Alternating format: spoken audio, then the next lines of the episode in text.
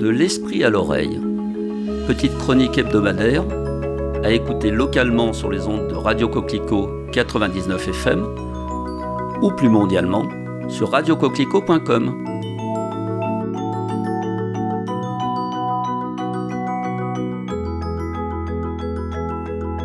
Cette semaine, j'ai envie de vous parler de l'enfance d'Alain Bachung, génial auteur-compositeur-interprète, né le 1er décembre 1947 à Paris et décédé dans la même cité le 14 mars 2009.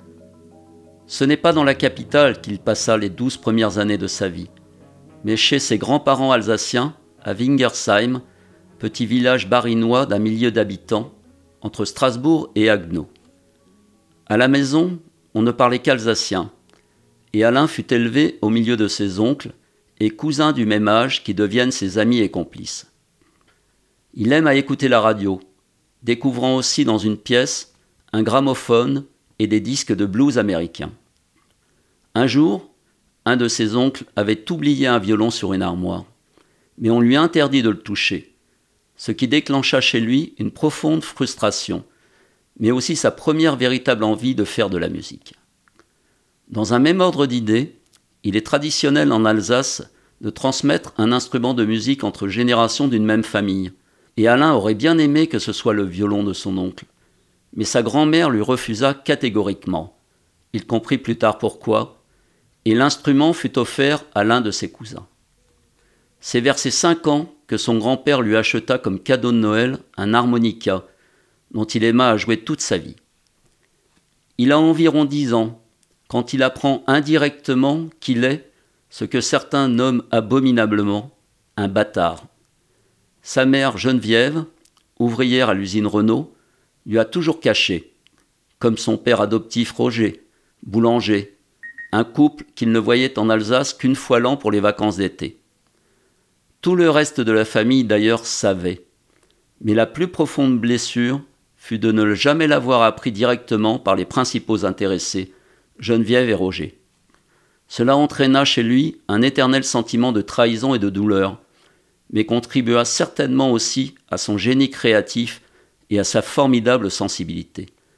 D'après l'une de ses cousines, qui avait relu tous les courriers de sa mère après sa disparition, il semblerait qu'il soit l'enfant d'un viol, son père génétique ayant été un ouvrier intérimaire kabyle à l'usine Renault où travaillait aussi Geneviève. C'est peut-être d'ailleurs pourquoi elle avait essayé à l'époque, et par ses propres moyens, d'avorter d'Alain. La deuxième épouse de Bachung affirmait détenir le nom de son père génétique, par l'intermédiaire d'une amie d'usine de Geneviève. Elle lui aurait proposé l'information, mais il n'aurait jamais désiré connaître ce nom. Finalement, vers l'âge de 12 ans, il retourne à Paris chez Roger et Geneviève. Ayant peu de moyens, le couple ne peut satisfaire ses envies, mais c'est sa marraine, plus aisée et qu'il aime beaucoup, qui l'emmène au concert et qui lui permet de découvrir le milieu musical qui l'attire tant, principalement à travers le rock et la country. Comme il l'a dit lui-même, on pouvait alors vivre, respirer, être fou. Puis, vers 17 ans, il joue au sein d'un groupe des petits concerts dans des bases américaines, avant d'enregistrer ses premiers 45 tours à 19 ans. On connaît la suite. Au décès de sa mère, Alain Bachung a rompu définitivement tout rapport avec sa famille, désirant certainement faire table rase du passé, ne conservant exclusivement que des liens avec sa marraine, qui n'était pas de son sang. Cette chronique m'a été inspirée par l'écoute d'Alain Bachung, Histoire de famille, du 29 juin 2014 sur France Inter, sachant que je trouve les silences de cet immortel aussi puissants que ses propos. Pour conclure cette chronique, une petite chanson. Aujourd'hui et exceptionnellement, ce sera Elsace Blues de Monsieur Alain Bachung. Au revoir et à la semaine prochaine sur Radio Coquelicot. Je suis né tout seul près de la frontière, celle qui vous faisait si peur hier. Dans mon coin, on faisait pas de marmot, si qu'elle faisait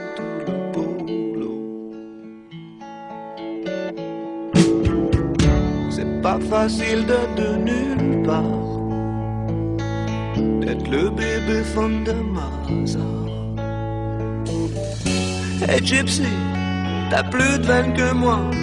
Le blues, il sent bon dans ta voix. Elsa's Blues. Elsa's Blues.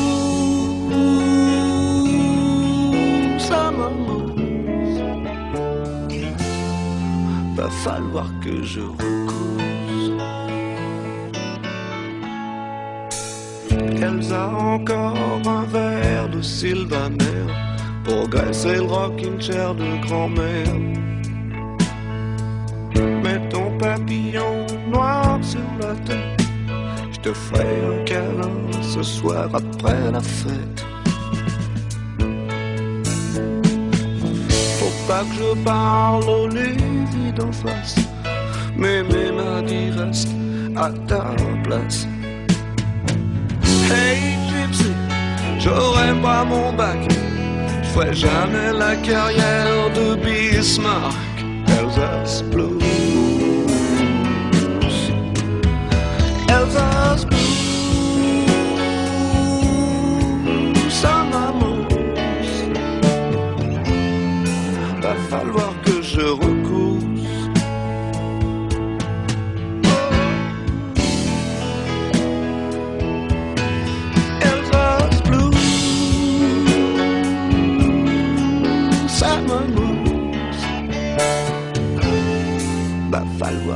Falloir